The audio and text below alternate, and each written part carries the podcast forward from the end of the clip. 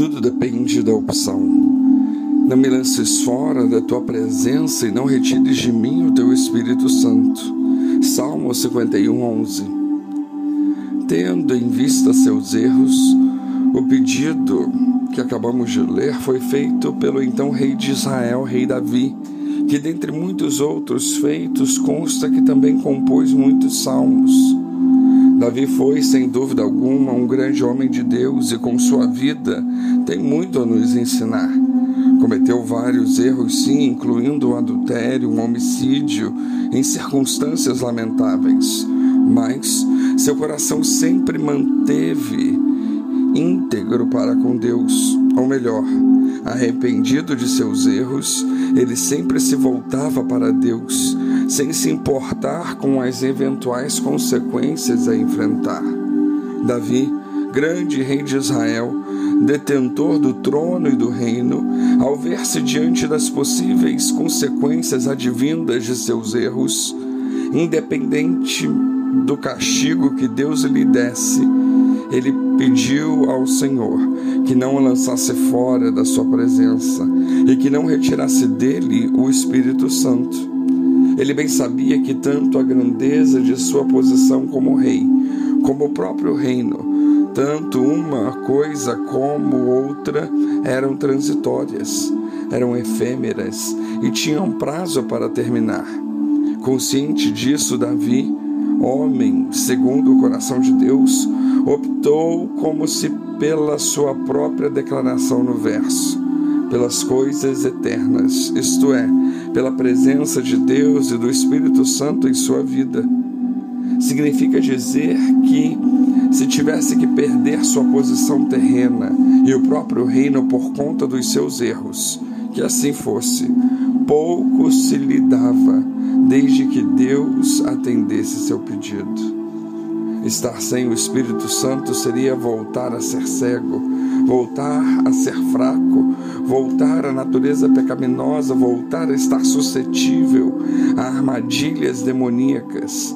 Aos poucos, nada mais seria admirável em Davi.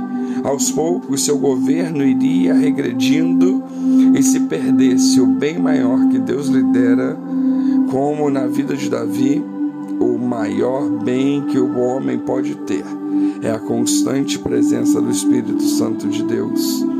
É que este se afaste.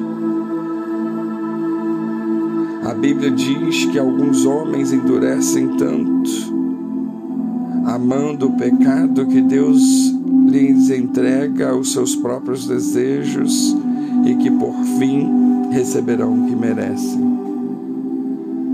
Ao contrário de Davi, outra opção, no entanto, fez o seu predecessor, o rei Saul, que se perdeu em suas escolhas da vida, diante dos seus erros. Saul, o primeiro rei de Israel, ao ser confrontado pelo profeta Samuel por conta dos seus erros, optou por conservar o reino para si, ao invés de se humilhar perante o Senhor e pedir pela sua presença e pela presença do Espírito Santo. O equívoco de Saul foi de escolher o efêmero em detrimento do eterno.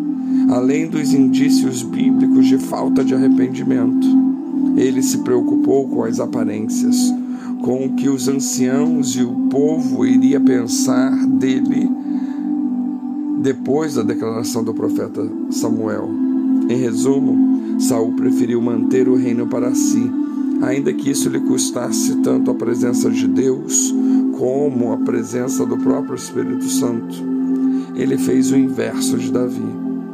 Estas situações da vida de Davi e Saul espelham os estados de espírito de ambos os reis. Um não se importava em perder o reino e o reinado, mas queria a presença de Deus e do Espírito Santo. O outro, por sua vez, preferia o reino e sua posição terrena, independente da presença de Deus e do Espírito Santo. E isso nos leva à reflexão: qual seria hoje o nosso estado de espírito com relação a essas coisas? O que será que escolheríamos? O que estamos escolhendo?